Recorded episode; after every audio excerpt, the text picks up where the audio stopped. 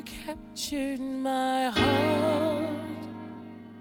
Now I